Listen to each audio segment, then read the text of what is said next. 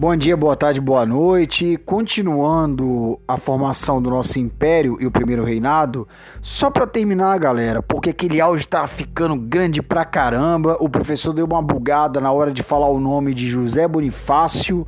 Sim, José Bonifácio auxiliou na independência do Brasil, influenciando Dom Pedro a iniciar na maçonaria, tornar-se o segundo grão-mestre da maçonaria brasílica, ou melhor, do Grande Oriente do Brasil e também a fazer os acordos para chegarmos à independência do Brasil.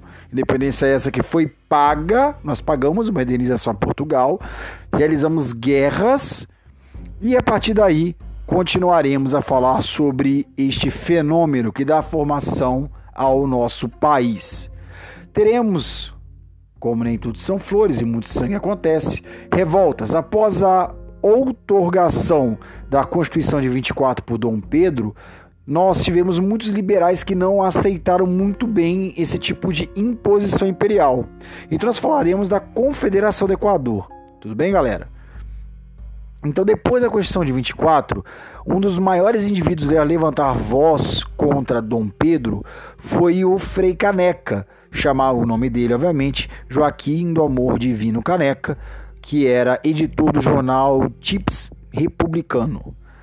Participante da Revolução de 1817 em Pernambuco, naquele momento, era uma importante liderança política na sua província, após jurar lealdade a Dom Pedro ao Império do Brasil, na expectativa de que o imperador cumprisse com a agenda política de cunho liberal. Caneca e muitos ex-portugueses, agora brasileiros, protestaram em 1824, Frei Caneca, Manuel Carvalho de Paz, Andra Paz Andrade e muitos outros proclamaram em Pernambuco a Confederação do Equador, que de certa forma reeditava o movimento de 1817.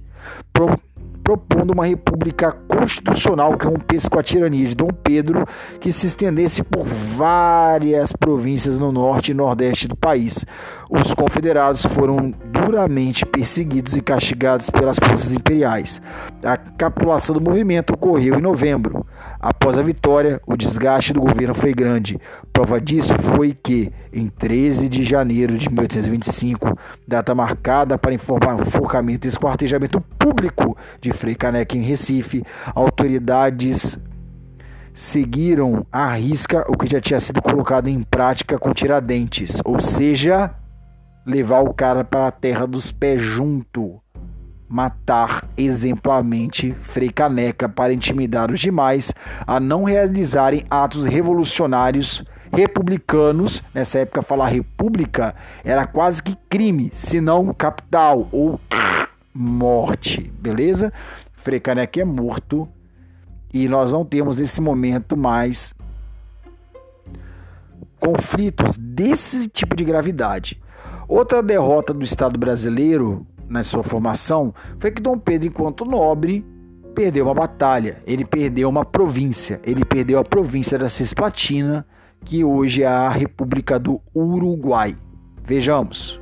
Durante o governo de Dom Pedro, a banda oriental, vulgo Uruguai, foi incorporada ao Brasil com o nome de Província Cisplatina, só uma correção, falei Dom Pedro, galera, é Dom João. Dom João pega essa banda oriental e transforma em Uruguai, tá bom, galera? Com a independência do Brasil, a província se dividiu. De uma parte, as lideranças permaneceram leais à corte de Lisboa, enquanto a outra aderiu a Dom Pedro I e seu império.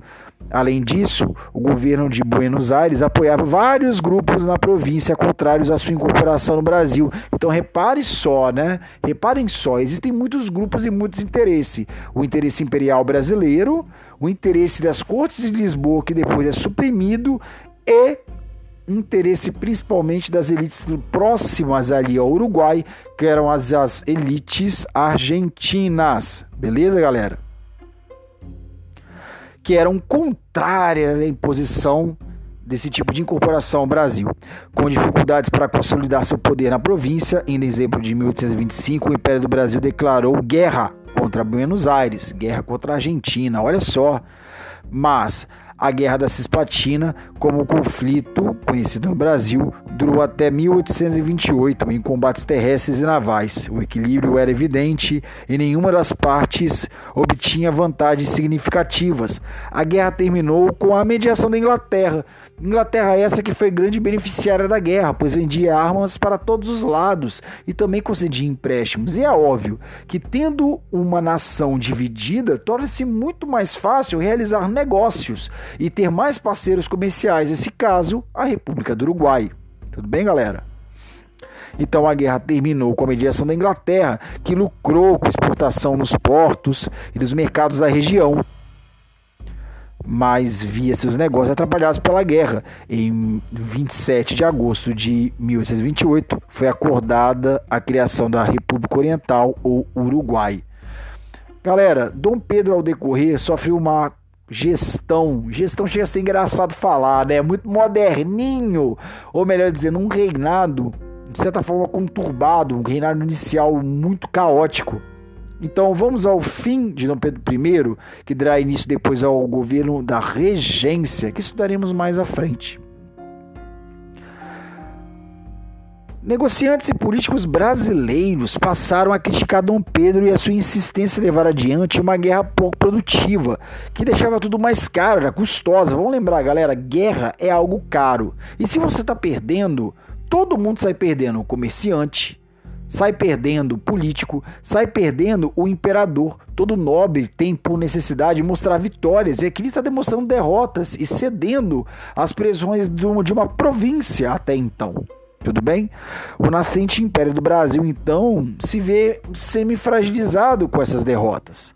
A Guerra da Cisplatina era dispendiosa e contribuiu para minar a popularidade do imperador, já afetada desde os acontecimentos de 24 por ter outorgado a Constituição, colocando o poder moderador como valia, colocando então no papel uma monarquia parlamentar padrão inglesa mas na prática que não passava de absolutismo aos moldes dos antigos governos déspotas do passado.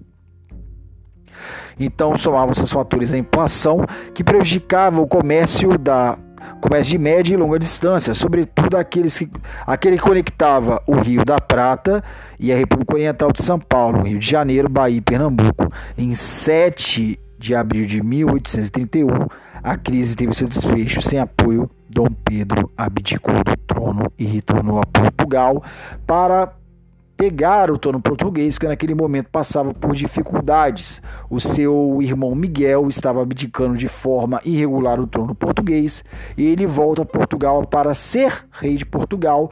Porém, assim como seu pai o deixou aqui, Dom João VI deixou Dom Pedro I aqui, Dom Pedro I deixa aqui no Brasil o seu filho, Pedrinho também, que será conhecido como Dom Pedro II. Como ele não tinha maioridade, regentes foram colocados, conforme a Constituição de 24 falava, para auxiliar no Império do Brasil como governantes e preparar Dom Pedro II para ser um imperador. Dom Pedro I não foi preparado para ser imperador, Dom Pedro II será preparado para ser imperador. Entraremos agora no período da regência no Brasil.